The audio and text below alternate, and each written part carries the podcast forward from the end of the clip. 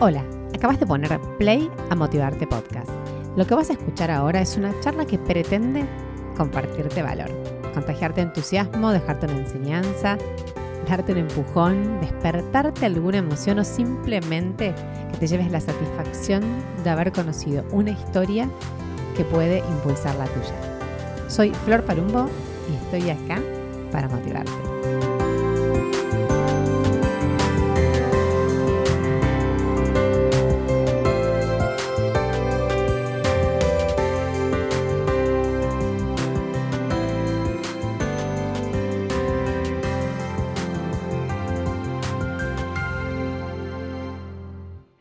Bueno, bienvenidas, bienvenidos a Motivarte Podcast. ¿Cómo andan? Eh, episodio como pasado ya los 80, así que estoy súper contenta. Gracias a todos por seguir acompañándonos y, por inspirarse y motivarse con las personas que también traemos a este espacio. Hoy cruzamos el charco porque la tecnología hace posible que desde el fin del mundo nos vayamos a Europa porque tenemos a Vale del otro lado. Valeria Quechichán, buenos días, buenas tardes para vos, ¿cómo estás? Bienvenida. Hola, Flor, gracias, muchas gracias, gracias por invitarme. Sos una, una, mm, una argentina, el otro día, mira, te cuento una pavada, pero le mandé a mi hermano, mi hermano vive en Barcelona, le mandé a mi hermano eh, tu charla TED, eh, la, la, última, la que hiciste en español, digamos. Sí, sí en español. Eh, y le digo, vos en unos años vas a hablar así, porque es como que tenés una mezcla, ¿no? De argentino con español.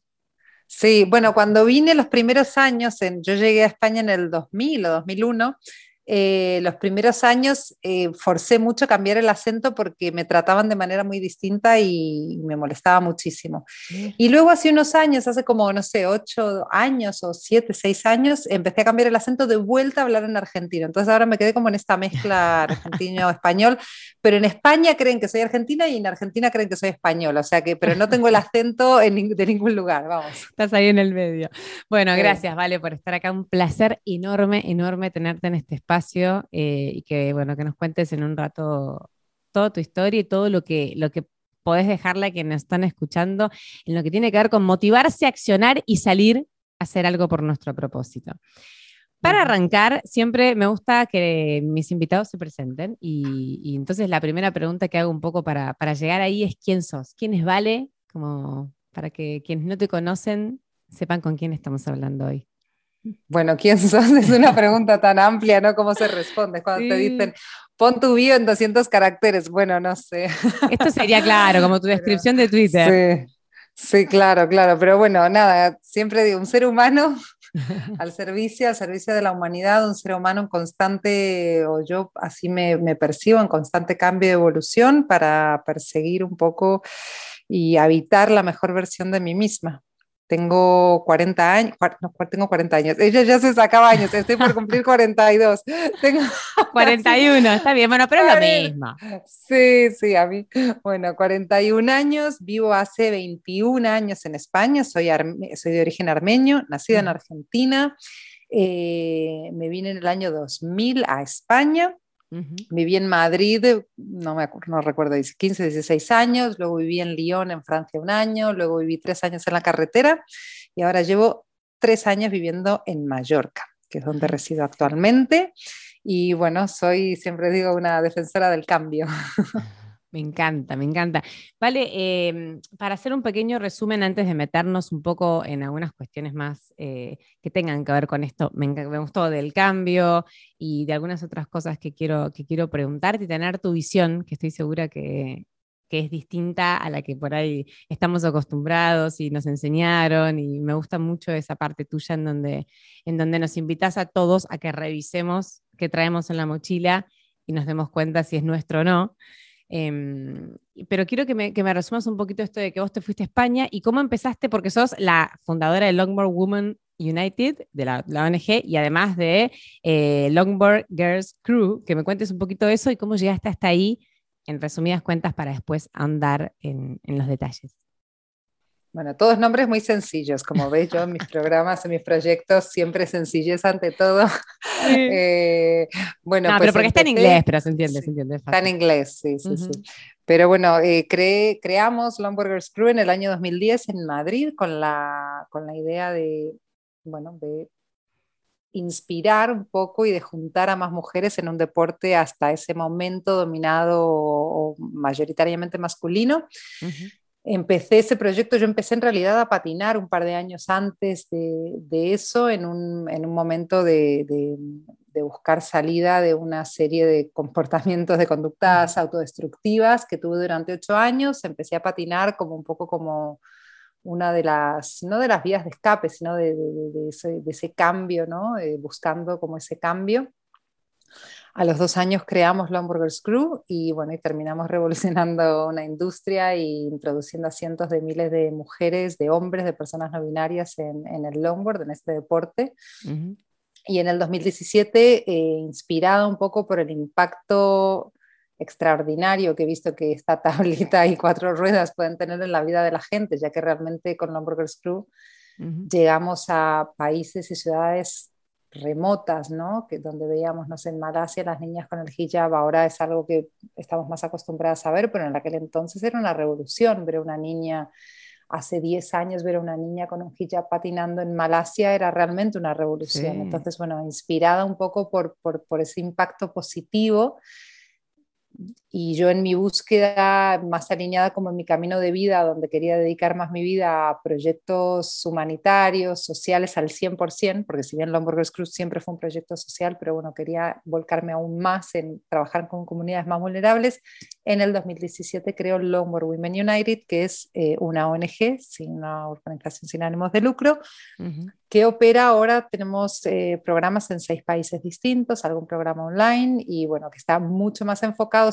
100% enfocado a trabajar utilizando el skate, el longboard, el arte, la educación como herramientas de cambio en comunidades extremadamente vulnerables.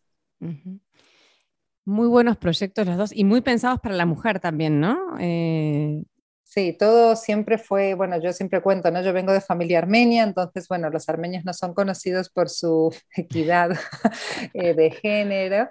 y, bueno, entonces, bueno, eh, para mí desde pequeña, ¿no? Me he rebelado mucho contra las injusticias del sistema sin entender por qué a, unas, a, alguien eh, por ser de otro sexo se le trataba de una manera distinta a la que me trataban a mí, por qué nos educaban de manera, por qué se esperaba cosas distintas. Yo desde muy pequeña me rebelé contra eso sin entenderlo.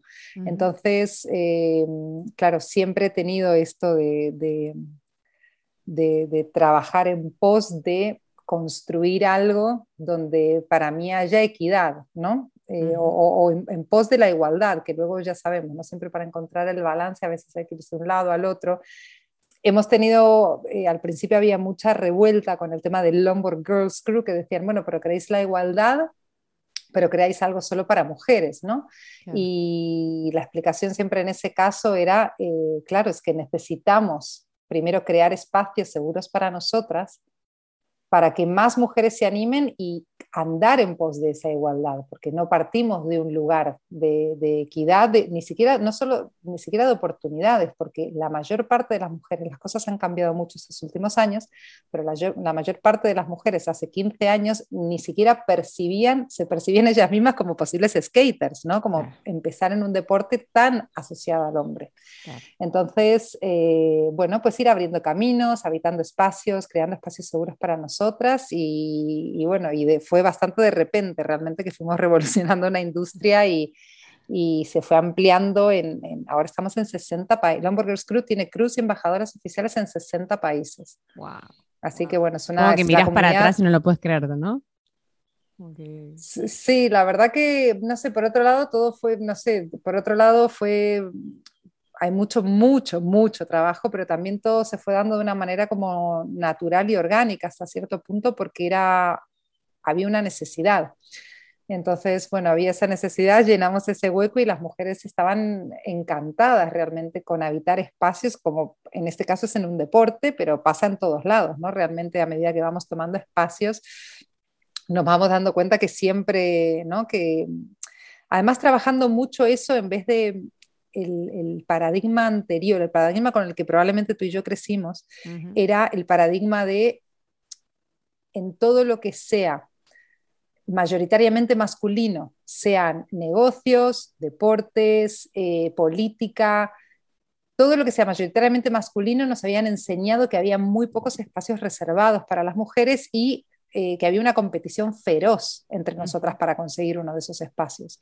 Y lo que hicimos con Lomburgers Crew, que fue para mí lo más revolucionario, fue cambiar ese paradigma de apoyo entre nosotras para crear más espacios para, o sea, para crear lugar para todas, ¿sí? No tener que eh, vivir con el paradigma que el sistema patriarcal de alguna manera nos había metido y nos había enseñado, que era que no, solo tenéis tres o cuatro lugares para vosotras, mataros por ellos, ¿sabes? Y nunca llegas a ser como el hombre tampoco. O sea, siempre... No, absolutamente, porque claro, si hay tan pocas mujeres, imagínate que de, yo siempre digo, imagínate que de mil hombres que patinan, diez llegan o 20 llegan a tener nivel para ser profesionales. Si solo tres mujeres patinan, ¿cómo vamos a ah. ir alcanzando el mismo nivel? Es imposible. Entonces, claro, por eso necesitamos miles de mujeres patinando para que también Em, las cuentas den, digamos, por estadística y haya la suficientemente cantidad de mujeres que tengan las aptitudes físicas, que les guste, que se comprometan, que quieran involucrarse y seguir tal, para llegar a niveles más profesionales. Entonces, bueno, es un poco una, una, mezcla de todo, ¿no? Lo que hace que... Em, hayamos ido creciendo en el deporte, pero que hasta entonces no tuviésemos prácticamente presencia. Sí, y eso se puede como extrapolar también a otros sectores, porque cuando uno eh, se siente eh, como con poder o te conectás con algo que te gusta mucho y sentís que perteneces a algo, que lo haces bien, que te forzás, que te bancan. Como que me parece que después de ahí eh, tu poder empieza como a, a, irse a otros aspectos de tu vida, ¿no? Como medio de a poquito, pero empezamos a tomar más fuerza para otras cosas. Total, el empoderamiento empieza en un aspecto de tu vida, en un pilar, y luego te das cuenta que la percepción que tenías de vos misma eh, se empieza, esa es literalmente la definición de la palabra empoderamiento, ¿no? Es realmente cambiar la percepción de nuestro propio poder y lo que podemos hacer. Cuando empezamos a patinar, y es que es un deporte que nunca hemos sido incentivadas para eso, que siempre veíamos que era asociado al hombre, que cuando empezamos a patinar se nos empieza a dar bien, empezamos a crear comunidad, empezamos a sacarnos más trucos, empezamos a tal, claro, cambia completamente la percepción que tenemos de nosotras mismas y ese factor empoderante afecta todos los aspectos de nuestra vida y hay incontables e innumerables historias alrededor del mundo que conozco eh, donde empezar a patinar ha transformado vidas. Bueno, de hecho vos empezaste tu charla TED, em, la de León, eh, hablando de la historia de una chica tailandesa que estuvo, fue esclava sexual durante muchísimos años y yo de solo escuchar las tres palabras que contaste de la historia, o sea, no, no, sé cómo esa chica todavía está, o sea, cómo pudo salir de todo eso, ¿no? Uno dice, che, la verdad que si hay personas que pudieron como tener resiliencia en, esos en, esos, en esas situaciones, todos podemos, ¿no? Total, total. Son historias para nosotros, para la mayor parte de nosotros realmente inimaginables, ¿no? Pasar por cosas eh, que te venda tu padre por una botella de alcohol, ser violada de 20 a 30 veces al día, o sea, son realmente historias que no, eh, no realmente inimaginables, ¿no? No, no, no, no.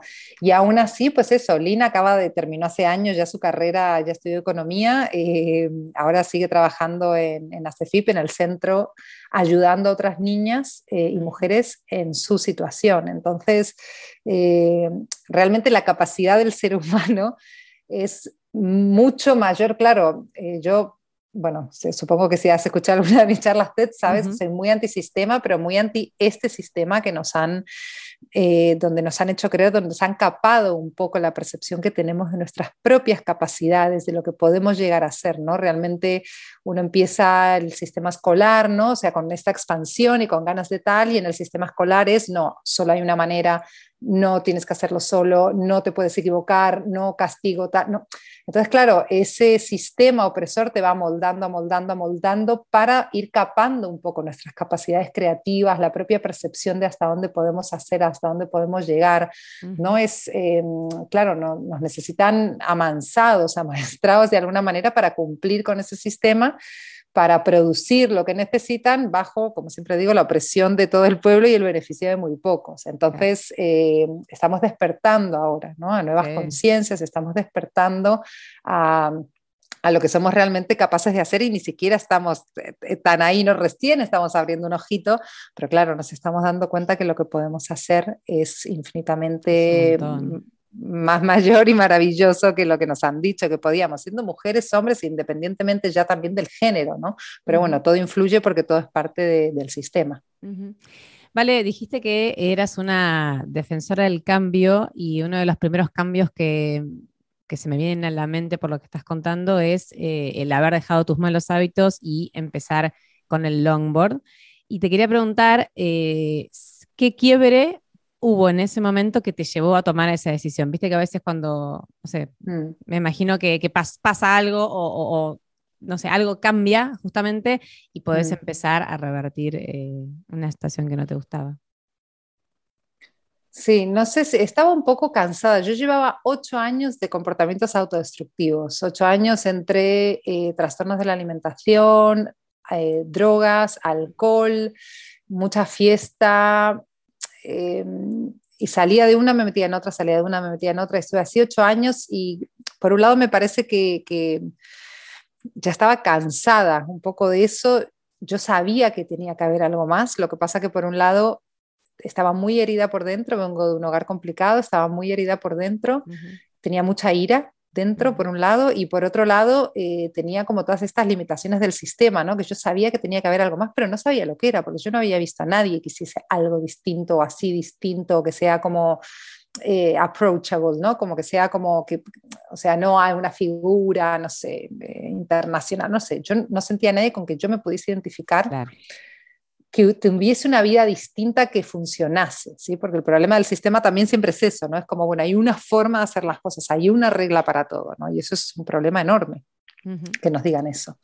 Entonces, eh, no sé si hubo un quiebre específico, pero bueno, yo sí que estaba cansada y recuerdo decía, esto, la vida no puede ser esto, la vida no puede ser esto, y había un llamado como muy profundo de mi alma de, bueno, como put your shit together, ¿no? Como, bueno, junta, tu, junta tu mierda, eh, vamos a resolver, vamos a sanar y vamos a empezar a vivir la vida de otra manera, ¿no? Entonces fue un poco, yo siempre lo digo, para mí fue, más que un punto de quiebre, fue un salto al vacío. Es como, bueno, yo confié que había algo más, no sabía lo que era, porque yo hasta ese momento solo conocía eso, solo conocía ese dolor, solo conocía operar desde el dolor, percibir desde el dolor. Entonces fue como un poco un salto al vacío. Bueno, voy a sanar todo esto, todo, ¿no? Lo, como siempre digo, todo lo que hay debajo, porque las adicciones o los comportamientos autodestructivos son la punta del iceberg, ¿no? Lo que hay debajo es un poco lo que hay que sanar y lo que genera todo eso. bueno, venga, me tiro a la, a la, pileta, ¿no? Y a, sanar todo esto. Entonces fue ese un poco, fue un salto al vacío realmente, fue, fue un quiebre, pero en un quiebre realmente no sabía lo que hacía. Confié quise confiar que había algo más y sentía dentro mío que había algo más, pero tampoco sabía lo que era. Em, la gente, es verdad que mucha gente siempre espera como, bueno, un, algo milagroso que pase y que lo cambie todo. Y a veces no son los cambios así. A veces yo lo mismo digo del longboard. A mí el longboard no me cambió la vida de un día para el otro. Yo fui haciendo cada vez más cosas que trajesen felicidad a mi vida, pero felicidad verdadera. ¿No? Entonces, y fui como haciendo un poquito más de eso y más de eso y cada vez más y cada vez más, y la transformación se fue dando. ¿Ha habido momentos de transformación así de un día para el otro milagrosa de tal? Sí, pero porque también había un trabajo detrás. Entonces, em, es importante, ¿no? Un poquito como esa fe por un lado y esa disciplina por el otro. Bueno, vos para decir que el longboard es una herramienta, de hecho, ¿no? Sí, podría haber sido cualquier otro. En el caso fue el longboard, pero podría haber sido realmente literal cualquier otra. Sí, sí, mm. sí, sí, sí. Y mm, ahí estabas en Madrid y hasta, ¿y cuándo sentís que realmente empezaste como a sanar todas estas cosas? ¿Cuánto tiempo te llevó poder dejar 100% como la otra Valeria y empezar toda esta vida nueva? Yo creo que es constante. Yo creo que es constante, no sé si hay un es verdad que ahora supongo que me percibo muy distinta, pero también hay un montón de cosas que, no sé, que ahora puedo expresar que antes no podía. Em, yo creo que la sanación es un proceso, dura lo que queramos que quiera durar de alguna manera, también depende cuán comprometidos. La sanación no es lineal, como bien sabemos. Entonces va a haber momentos en los que nos sintamos muy, venga, sigo tal, ¿no? Como muy motivadas y va a haber un momento en el que nos sintamos para atrás. Entonces, en esos procesos, de, en, ese proceso no lineal, ¿no? Eh, hace falta mucho compromiso. Eh, es verdad que vivimos en una era en la que queremos todo para allá, vivimos en una era de la inmediatez, ¿no? Todo cada vez más rápido. Pero bueno, yo defiendo y probablemente defenderé el ir más despacio, vidas más lentas, vidas más despacio, vidas más conscientes. La, la, inmediatez para qué? ¿No? Siempre pregunto cuando la gente me dice, no tengo tiempo de meditar o no tengo tiempo de tal o no tengo... ¿En qué inviertes ese tiempo que crees que ahorras? ¿no? Voy al supermercado para ahorrar y comprar todo junto para ahorrar tiempo. ¿Para ahorrar tiempo para qué? ¿Qué haces con ese tiempo? ¿Lo inviertes realmente en ti? ¿Lo, inviertes en tu familia o estás trabajando más para el sistema? ¿No? Es como hay muchas trampas dentro del sistema, ¿no? Que nos hacen vivir en esta, en este, mm, esta percepción de inmediatez constante y todo ya y todo rápido y tal eso está muy desconectado, me parece, de nuestra propia naturaleza. Si bien es verdad que ahora hay una aceleración del tiempo y la energía está muy fuerte y todo está cambiando como muy rápido y el tiempo se está acelerando, ¿no? Em, no quiero entrar en física cuántica, tampoco, tampoco vamos a ir ahí, pero bueno, es verdad que hay una aceleración, como que todos sentimos que todo está pasando muy rápido. Em, me parece importante como volver a la conciencia, ¿no? es enraizarse ese tal y realmente se necesita haber un compromiso consciente eh, de que a veces irá más rápido que otras, pero bueno, ese es un compromiso necesario realmente en el proceso de, en el proceso de sanación. Yo sigo sanando a día de hoy, ¿eh? no es algo es, como, es como algo que nunca se termina. Aparte, supongo que después la vida pasa y bueno, aparecen otras cosas también, no es que este, la vida es, rosa y... Por supuesto, por supuesto, está todo lleno de desafíos, lo que pasa que, claro, la percepción lo es todo. Puede pasarte algo, eh, por supuesto hay casos súper extremos, pero bueno, eh, puede pasarte algo y depende de cómo lo percibamos, cambia completamente esa experiencia, cambia cómo la enfrentamos, cambia tal, la percepción realmente es más importante, ¿no? Que al final que la realidad en sí, que es la realidad, la realidad cambia con la percepción de, cada uno y nuestra propia percepción es un cúmulo ¿no? de nuestras propias experiencias, nuestras heridas, nuestra, nuestra cultura entonces, eh, bueno, no, no, no, sé, no sé un poco... Eh, perdí el hilo de lo que estaba diciendo, perdón. No, yo también, pero estaba pensando. Esto se edita, perdí el hilo. No pasa, no, no, si perdiste el hilo no se edita, porque vos sabés que a mí me encanta que esto sea como que la gente siente que está, que siente que está en un café escuchando lo que nosotras dos hablamos, así que puedes perder. Estamos hablando de podemos perder el hilo. No, yo, mientras vos hablabas, yo estaba pensando Em, que a mí me parece muy importante esto que decís, porque incluso nosotras desde el lenguaje creamos la realidad y a veces creamos realidades, mm, te lo digo yo que soy una persona como que tiende, al dramatismo, ¿viste? Como una realidad como, no, mira, y mm. realmente no nos damos cuenta que a veces no solamente no es así, sino que estamos eh, exagerando una, situación que no, merece tanto y mm. nos hacemos problemas por cosas que finalmente nunca terminan pasando, ¿no? Eh, entonces, total, lo que pasa es que operamos mucho, perdona, sí. No, no, no, no, decime.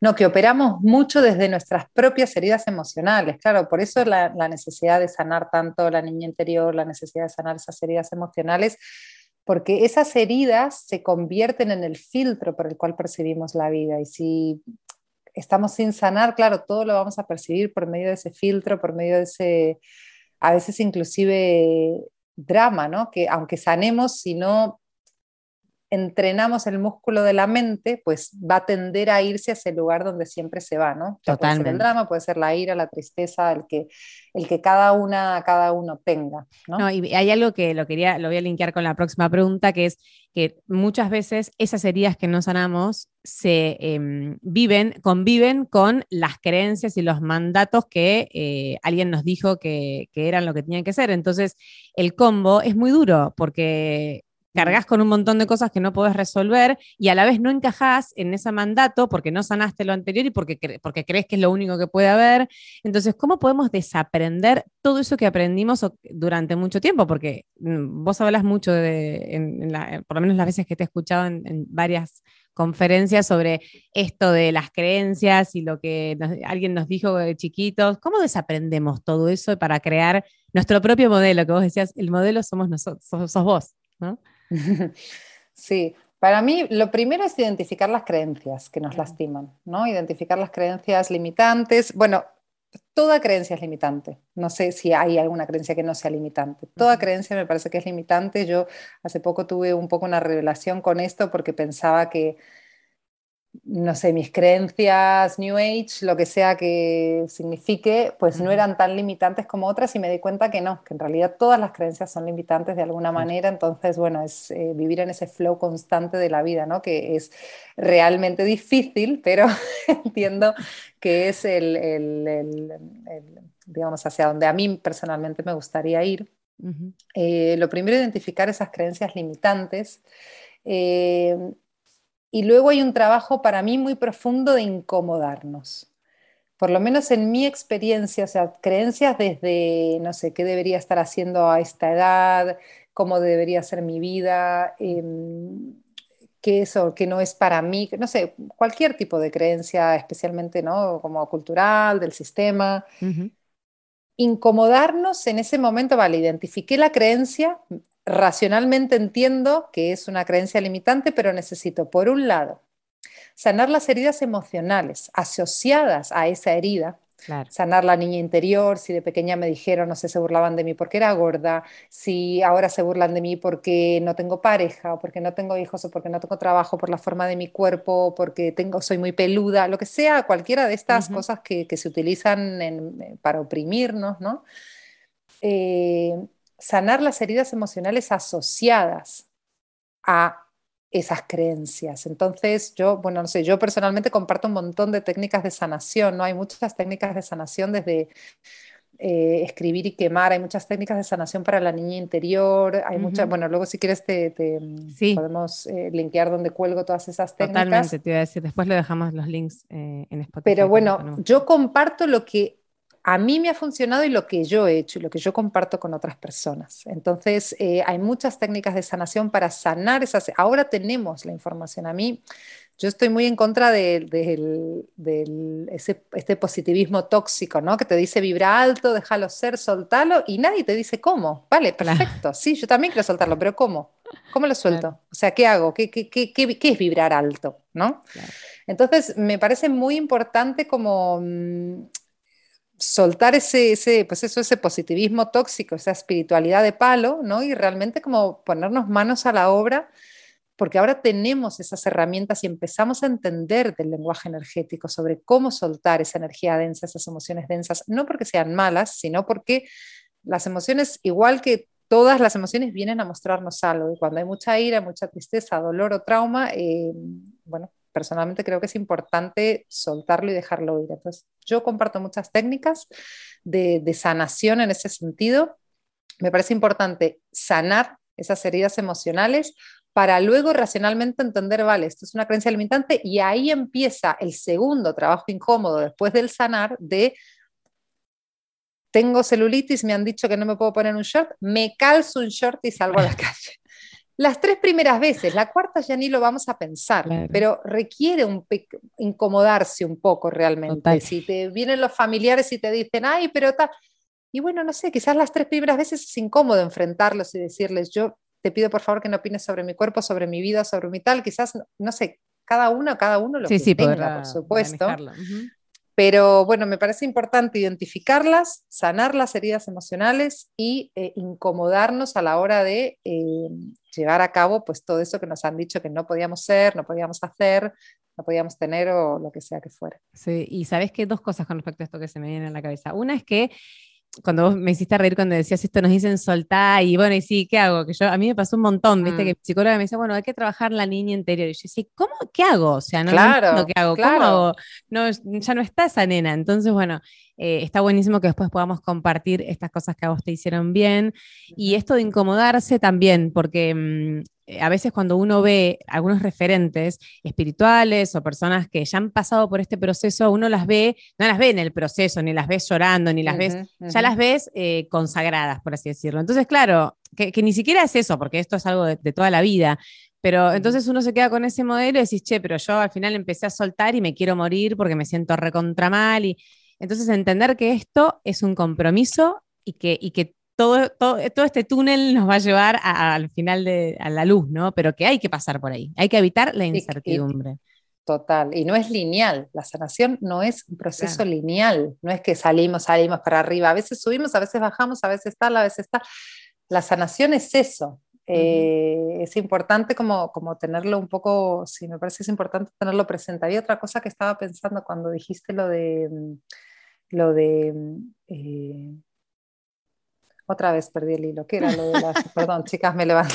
me levanté a las 6 de la mañana, hice mil cosas, estoy perdiendo el hilo. Igual te, digo, mientras te hago, te hago un comentario, que además, esa persona que vos decís que, por ejemplo, se puede poner el short con la celulitis y bancarse, y las tres primeras veces las va a sufrir, cuando empiece después a darse cuenta que esa postura de seguridad, de confianza en sí misma, genera también un cambio en el otro de percepción. Y cuando las personas nos ven de una manera distinta, también nos tratan distinto. Y realmente pasa algo con eso. Cuando uno se para en otro cuadradito del que te estabas parando, pasa algo distinto afuera, porque pasó algo ya en vos adentro.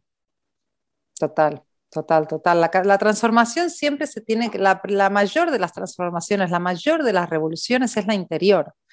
Sin esa, y es, de hecho es la única que podemos hacer. Exacto. Porque yo no puedo cambiar nada, que no, o sea, quiero cambiar el mundo. Primero, solo podemos cambiarnos a nosotros mismos, no hay otra, no hay chance de hacer otra cosa sin ese cambio interior.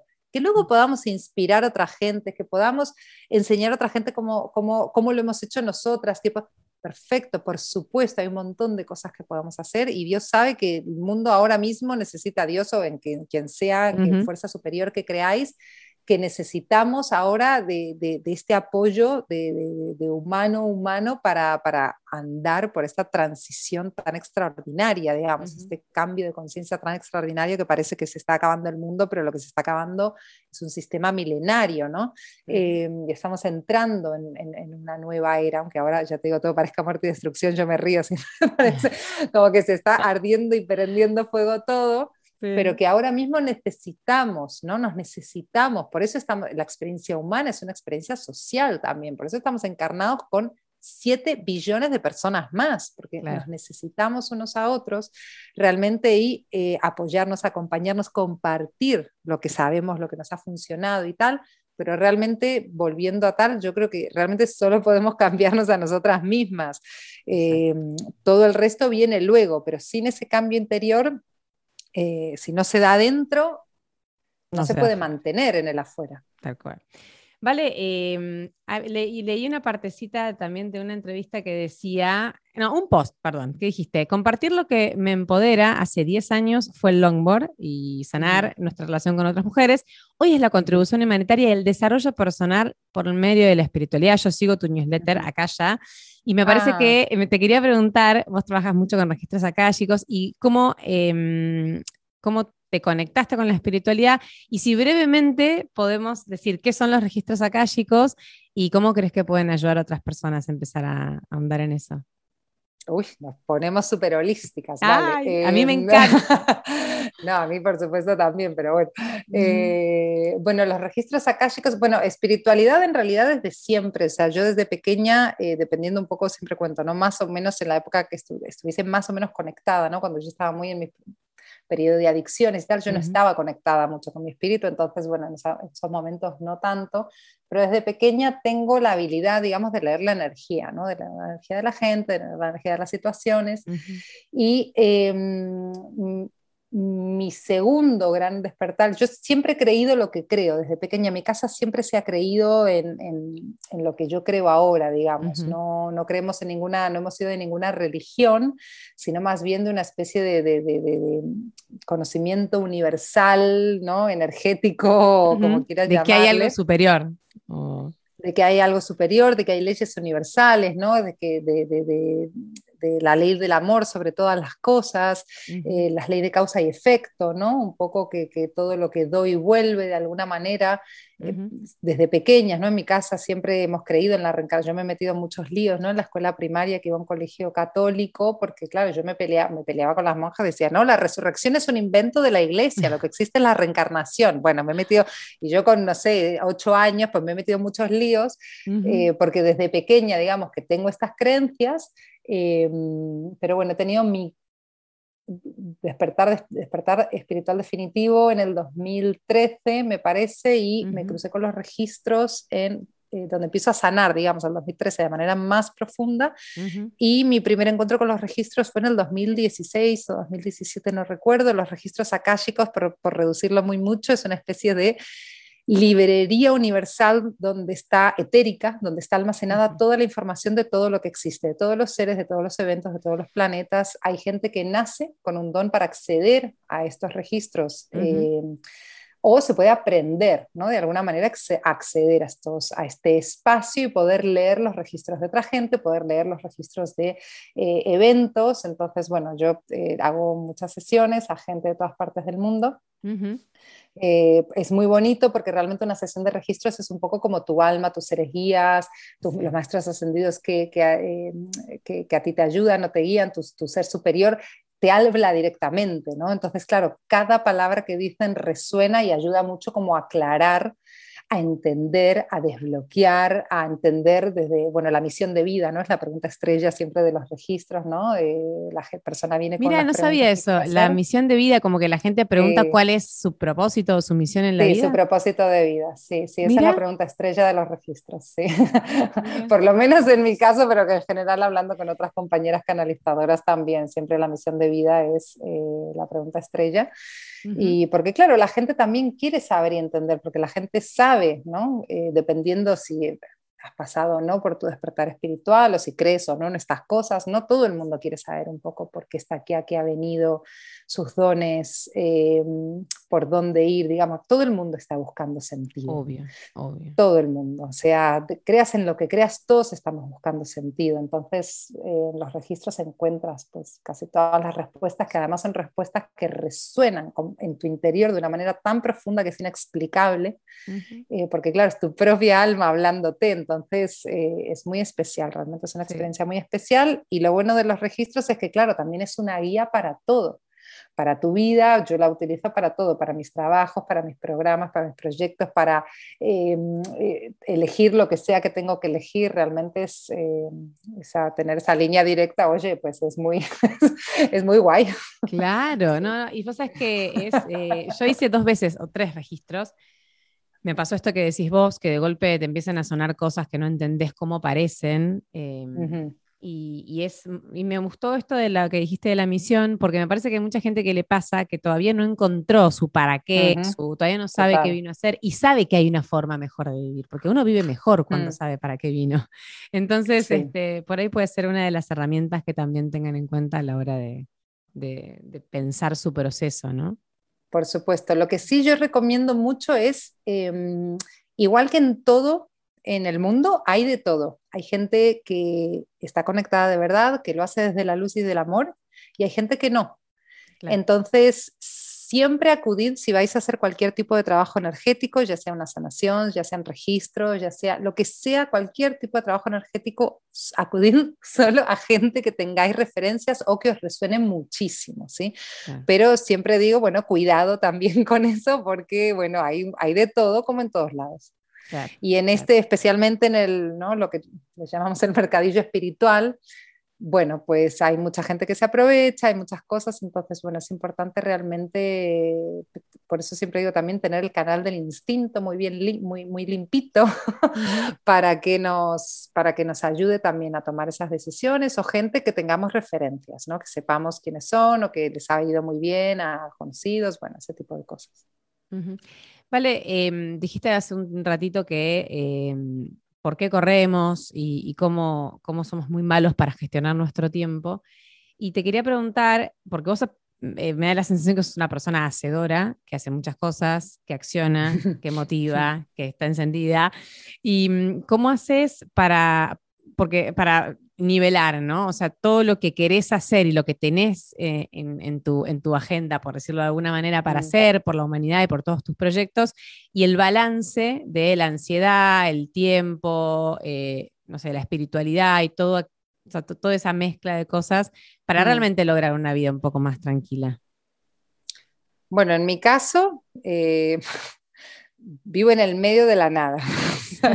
Como habla, justo me acabo de mudar, antes vivía en el medio de la nada, pero ahora vivo en el medio de la nada, nada, nada a la derecha. Entonces, eh, claro, yo vivo en medio de una montaña ahora mismo con, entiendo que no es la realidad de todo el mundo, entiendo que no todo el mundo puede, entiendo que hay gente que tiene que continuar haciendo vida en ciudades. A mí me parece que el ser humano no está destinado a llevar la vida que lleva eh, viviendo en las ciudades de, y teniendo trabajos en relación de dependencia. Yo no creo que el ser humano, yo creo que por eso también hay tanta insatisfacción, tanta tristeza, tanta infelicidad en general en la experiencia humana hasta ahora, porque claro, eh, somos un poco como esclavos de un sistema que, que, nos descuajeringa por todos lados. No estamos destinados a trabajar 8 o 9 horas al día en una oficina sentados en un cubículo sin ver el sol, sin mover el cuerpo físico, levantarnos, salir, comer comida chatarra, sentarnos enfrente de una tele, dormir y volver y repetir lo mismo. Es todos nos vamos de vacaciones juntos al mismo lugar. El ser humano no está destinado a eso, el ser humano está destinado a la grandeza y yo sé que hay gente que va a decir, ay, flipada, bueno, lo que sea, yo es lo que creo eh, y creo que podemos hacer muchísimo más que todo eso. Pues yo entiendo que hay circunstancias, que eh, no quiero generalizar tampoco, solo digo que en mi experiencia personal, eh, la vida en las ciudades me parece muy compleja. Entonces yo elijo para mí vivir en medio de la naturaleza literal. A mí es mi, cable a tierra. Inclusive cuando estoy en ciudades, a veces por día, por trabajo, o a veces paso un mes en una ciudad, en Buenos Aires, ¿no? Yo pues, cuando voy a Buenos Aires siempre me quedo un mes. Yo invierto, esté donde esté, yo invierto mínimo una hora, una hora y media todas las mañanas en mis meditaciones, un poquito de estiramiento, un poquito de yoga, pero mucho meditar, mucho conectar, para mí es fundamental que haya una rutina de limpieza y mantenimiento energético diario. ¿sí? Sellar nuestros cuerpos energéticos. Estamos todo el día absorbiendo cosas que no son nuestras, por, quizás por empatía, alguien nos cuenta un problema o tal. Estamos eh, somos antenas de frecuencia, el ser humano todo es energía, entonces somos antenas de frecuencia y se nos van pegando cosas dependiendo de lo que vayamos mm. sintiendo. Entonces, para mí eh, me parece importante pues hacer ese trabajo de limpieza diario, eh, limpiar la casa energéticamente, limpiarnos a nosotros mismos, que no son cosas complicadas, hay rutinas muy sencillas, muy cortas, lo que pasa que una vez más nadie nos ha enseñado de lenguaje energético, que es el, digamos, el idioma universal. Luego todo el resto de las palabras que decimos, los pensamientos, lo que hacemos, son traducciones de la energía, no son sublenguajes. No, y al principio nos incomoda también, porque nos cuesta, no nos sale tan total, fácil.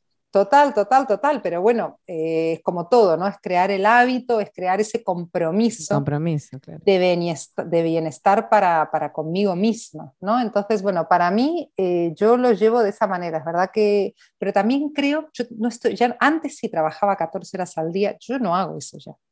Yo quiero trabajar 4 horas al día. por lo menos en esto de ordenador y en ordenador a veces trabajo tres horas al día, tres veces, eh, una vez cada tres días. ¿Sabes? O sea, no, mm, si bien hay días que sí que requieren mucho trabajo y tal, pero bueno. Eh, y las cosas avanzan igual. sí, no creo que el ser humano esté. Además, una vez alguien me dijo, yo estaba trabajando mucho, haciendo 10 horas al día en el ordenador, no durmiendo, y, mis guías me dijeron una vez, a veces eh, una mañana en la playa o una mañana en el parque o en el bosque traen más inspiración y resolución que una semana entera trabajando 50 horas. Totalmente. Y yo en ese momento dije, pero ¿cómo puede? Qué tontería. Pues bueno, pues me fui a la playa una mañana, desconecté, no sé qué, y me vino toda la inspiración y todas las respuestas que necesitaba de todos los bloqueos. Entonces, este como esta carrerilla de, ratas, ¿no? Un poco que nos hacen ahí perseguir y más. Claro, yo no creo que el ser humano esté destinado a eso. Eh, entonces, bueno, ¿Cómo lo compenso? Bueno, pues me cuido mucho energéticamente, vivo en la naturaleza. Si no vives en la naturaleza, lo más que puedas en contacto con la naturaleza, vete al parque a caminar descalza 10 minutos para que la tierra, ¿no? La tierra siempre hace esa alquimia de, igual que hace con las heces, ¿no? Que absorbe las heces y las transforma en vida, las transforma en compost, pues hace lo mismo con nuestra energía densa, ¿sí? La, al caminar descalzas es un, es, un, es un, ritual completamente transformador, si lo hacemos todos los días. Hay un montón de cositas que podemos hacer también en las ciudades para eh, estabilizarnos ¿no? un poquito y, salir de, la, de, todas las ondas electromagnéticas y todo, no sé qué, la comida, por supuesto, ¿no? tener cuidado de lo que ingerimos.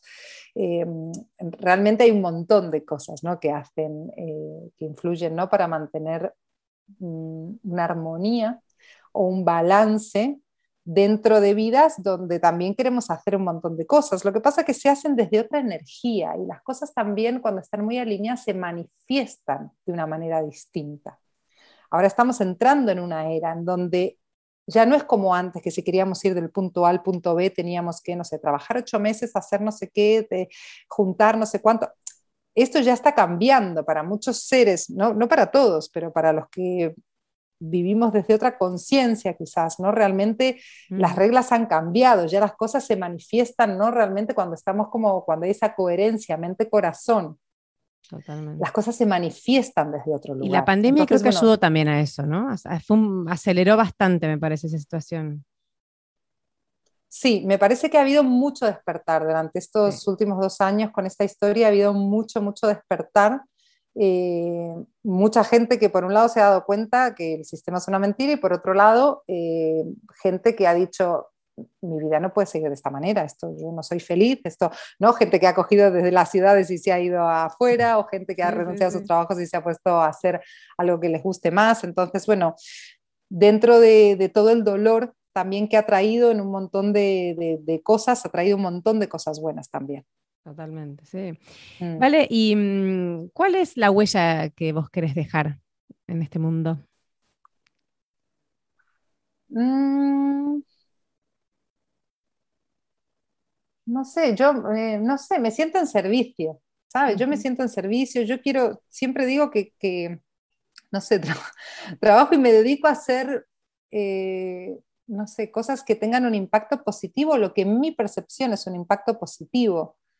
Em, me parece que estamos acá para todos ayudarnos entre todos, ¿no? Y cada uno, todos tenemos dones y todos tenemos cosas en las que somos eh, muy buenos. Em, para mí es compartir eso, compartir lo que, en lo que somos buenos, compartir que me importe ayudar.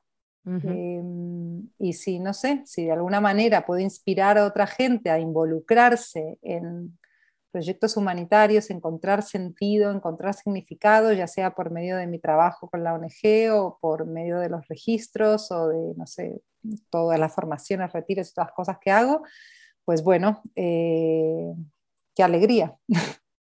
Tal cual, tal cual, tal cual. Mm. Qué lindo. Em, bueno, vale, vamos terminando, porque ya te tengo hace un rato acá cautiva. Em, y te quería preguntar, bueno, primero que me cuentes, antes de hacerte como unas últimas preguntitas, los proyectos que tenés de acá en adelante, em, que, hay en, materia de longboard, por así decirlo.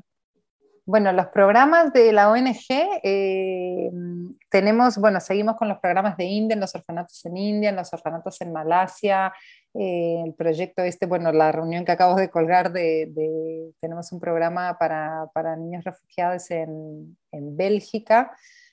les unimos ¿no? los niños de los centros con los niños locales para que desaprendan un poquito el, prejuicio, el racismo, ¿no? que quizás bueno, han aprendido de la sociedad o de sus casas. Eh, bueno, ahí seguimos con esos programas como muy, muy eh, de lleno. Ahora estamos, estamos a punto de colaborar también con un programa en, de Deslízate, que es una ONG, es un, bueno, no es una ONG, es, un, es una empresa social argentina y uno de sus proyectos es Divago, la empresa social, uno de sus proyectos es Deslízate. Yo ya he colaborado con ellas eh, se extraen madera de reciclada de Tierra del Fuego, de, tu ah, tierra. Mira, justo. sí, y eh, en barrios eh, vulnerables, digamos, enseñamos, se enseña a los niños a construir sus propias tablas y luego a patinar. Entonces es, ah, es, todo un proceso de varias madera de lenga, es muy, muy bonito. No sé realmente de qué, pero sé que es, es madera reciclada de Tierra del Fuego. Ah, reciclada. tendría que, reciclada, sí, de Tierra del Fuego. Así que mm, y estamos por colaborar con ellas también. Haremos un proyecto en los próximos meses, no sé si en Buenos Aires o en Uruguay. Bueno, hay varias cosas, siempre, ¿no? Salen, ayuda se necesita en un montón de lugares. Entonces siempre salen como cosas y proyectos para hacer, así que bueno, con mucha emoción todos los proyectos de, de la ONG de este año y seguir ayudando y colaborando como podamos en gente que vive situaciones que para yo siempre digo, no consigo vivir en privilegio con, con, los privilegios que tengo y no trabajar por, quien, por quienes no lo tienen, ¿no? Entonces, bueno, salirnos un poquito de eso porque además da mucho sentido a nuestra vida. Estar en servicio realmente da un sentido a la vida que no se compara con nada más. Entonces, siempre estoy invitando a la gente a que, bueno, el que, quiere que se sume, claro, claro, claro, para que lo disfruten también en todo sentido. Es que siempre nuestro propósito tiene que ver con otros, o sea, como que al final del día todo termina ahí. Em, vale, te voy a hacer las últimas cuatro preguntas que hago siempre en este podcast. La primera es que nos recomiendes un libro que podamos poner en nuestra biblioteca virtual de este año que estamos haciendo. Bueno, mi libro favorito, es que tengo, tengo varios, pero bueno, hay, hay uno, el autor, ya no estoy, no, no, no soy muy amiga del autor, pero eh, The Way of the Wizard de Deepak Chopra, eh, no sé cómo se traduce, Los Caminos del Mago. Los Caminos del Mago. después si querés lo buscamos. The Way of the Wizard, sí, de Deepak Chopra. Eh, ese es eh, uno de mis libros de cabecera, realmente un libro que me, que me cambió la vida hace muchos años. Eh, pero bueno, hay, hay muchos también que, que, me gustan, bueno, todos los de Cartole, por supuesto, Chin Natán. Eh, el poder de la hora, esa, la Biblia. El poder de la, por supuesto, por supuesto. Eh, pero bueno, hay muchos, hay muchos. Eh, pero bueno, si tuviese que decir uno, recomendar uno, pues The Way of the Wizard de, Deepak Chopra me parece maravilloso y es como un libro de cabecera. Sí. Buenísimo, lo sumamos. En lo segundo es, hablaste hace un rato de que no tenías una persona inspiradora o alguien que sea modelo en ese momento. ¿La tenés ahora? ¿Hay alguna persona que consideres inspiradora y que te motive? Lo que está haciendo o lo que hizo? Sí, me, em, me motiva mucho la gente, digamos, que trabaja por... Em, la gente que trabaja por em, el cambio de alguna manera desde un lugar de luz y amor. Me inspira mucho eh, como eso, ¿no? Me inspira mucho la gente que cree en el cambio y trabaja desde ese lugar. Eh, ahora me inspira mucho, antes me inspiraba mucho Amma, que es una, una como, una maestra espiritual india, pero ahora mismo me inspira mucho eh, Bandana Shiva, ¿no? que es una activista por eh, las semillas, es una activista, digamos, por recuperar la autonomía y la libertad de las semillas de, de, la tierra, ¿no? ya que Monsanto y otras grandes corporaciones pues tienen, digamos, están modificándolo todo. Ella es una gran activista en contra de las grandes corporaciones. A mí me inspira mucho su trabajo también, me inspira el trabajo de Amna. Amna también es una mujer india maravillosa que tiene también un montón de, colabora con cientos y cientos y cientos de proyectos sociales en todas partes del mundo y bueno, un poco yo me, me gusta eso, ¿no? Yo con, con, mi ONG tenemos programas en distintos países, pero bueno, me gustaría realmente en algún momento pues tener, eh, ¿no? Que se vayan eh, que, la, encontrar financiación sea más fácil y ir encontrando realmente, ir colaborando, porque ayuda hace falta en todos lados. Claro. Y especialmente más ahora, ¿no? El sistema económico cambiará bastante, todo el, sistema en general, ¿no? Se caerán muchas cosas, cambiarán muchas otras. Entonces es importante, me parece también ir ayudando a cada eh, no sé, a quienes podamos, pero realmente como en encontrar desde cada uno de nuestros terrenos nuestra autonomía estamos muy acostumbrados, ¿no? La globalización un poco, bueno, traemos esto de tal, desde China, luego tal, no sé qué, y, y, y, él, ¿no? y no apoyar al al agricultor local, comer de manera local, no sé qué. Entonces, todo eso también hace que las grandes corporaciones tengan poder sobre nosotros porque estamos, si escasean, en cambio, si tuviésemos un contacto directo, todos cultivásemos un poquito, no sé, nuestros alimentos, hubiese intercambio y tal, pues, eh, pues bueno, pues la realidad sería otro cantar, ¿no? Entonces, bueno, Bandana Shiva a mí me, me, inspira mucho. Eh, si te pregunto un momento del día, bueno, eh, el mejor momento del día es cuando, ¿qué te pasa? ¿Qué preferís? Ay, ni idea, no sé qué decir. Pensé que decir, bueno, cuando medito a la mañana. Sí, cuando medito a la mañana me encanta, pero luego también me encanta cuando, no sé, eh, salgo a la mañana y veo, estoy, yo estoy en el medio de, la montaña y me encanta estar jugando con mis gatas y me encanta cuando voy a comer y me siento con un bowl de naranjas a tal y me encanta también cuando ya termino de trabajar y puedo descansar un ratito y no sé, Todos. no sé, no sabría qué momento del día decirte. Me gustaría tener más momentos de ocio probablemente pero, mm, bueno, no sé, en general, no sé. Es verdad que cuando armas una vida que te gusta, claro, hay, momentos especiales. Claro, hay muchos momentos de, de, tu vida que te gustan, pero bueno, me encanta estar con amigos, me encanta estar con gente, me encanta eh, tener esos, o sea, compartir esos momentos con gente. Me gusta mucho, si no, no podría vivir acá en el medio de la montaña sola. Me gusta mucho eso, pero también me gusta mucho eh, compartir con gente y con gente con quien tenemos vínculos y lazos sanos. Eh, pues es muy bonito. Así que me gusta eso también. Bueno, y la última es una frase. Una frase que digas que te guste, que te represente, que All great changes are preceded by chaos. Todos los grandes cambios son precedidos por el caos. Esa es como mantra de vida. Me encantó. Te lo voy a poner de título del podcast. Todos los grandes cambios, pero aparte están, están así, ¿no? Como que uno en esos momentos son como las grandes transiciones y de golpe pensás que nunca vas a salir de esa licuadora y un día salís. Sí, total, total. pero claro, las grandes transformaciones es inevitable ahora que estamos todos ¿no? pasando por estas transformaciones tan profundas, ¿no? yo por lo menos estoy pasando por un montón de, transformaciones así que me arrancan de la raíz y me ponen, y son dolorosas porque implican muerte, implican parte de una muerte de una parte de mi personalidad o parte de muerte de, claro, de mí misma, ¿no? Porque el cambio también es eso. Entonces, todavía en este nivel de conciencia, pues bueno, pues eh, viene con mucho caos, lo mismo que está pasando ahora, que parece que está todo caótico, está todo en llamas. Bueno, son grandes cambios los que vienen. Entonces, eh, pues bueno, pues el caos es un poco inevitable. Lo que pasa es que cuando lo percibimos desde otra conciencia, lo percibimos como bueno, simplemente es parte del proceso y no nos identificamos con el caos y la muerte y la destrucción, se vive de otra manera también, claro, es, mejor. En mi percibir, en mi, claro, en mi opinión, se vive mejor. Sí, totalmente. Bueno, Vale, me encantó charlar con vos. Me parece que te podría este, preguntar dos millones de cosas más, pero bueno, con todo esto nos quedó como un pequeño resumen de tu historia, de tus ideas, de tus proyectos y de tus sueños. ¿Por qué no te quedó alguno pendiente? Me olvidé de preguntarte eso. ¿Sueños? Sí. Em, tengo un montón.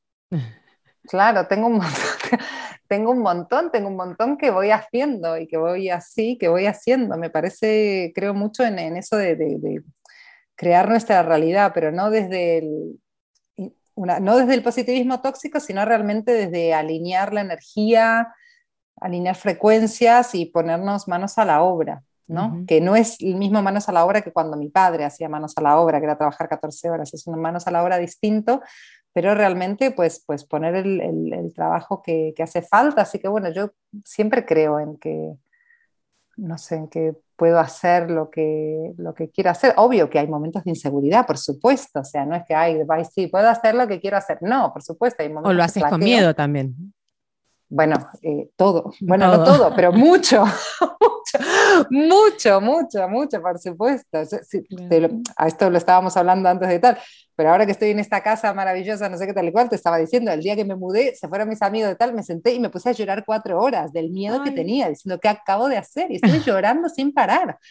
Bueno, es parte del proceso. El miedo también, bueno, bienvenido sea. Oye, me está mostrando, soy humana, ¿sabes? claro, claro. Que la, pues. diferencia entre la gente como vos y otras personas es que vos lo haces igual, ¿no? Eh, entonces, bueno, no importa, lo, lo, atravieso. No es que no está, que mm. soy distinta porque no lo siento, ¿no? Sí, pero mm. bueno, si no, me quedo, no me quedo quieta.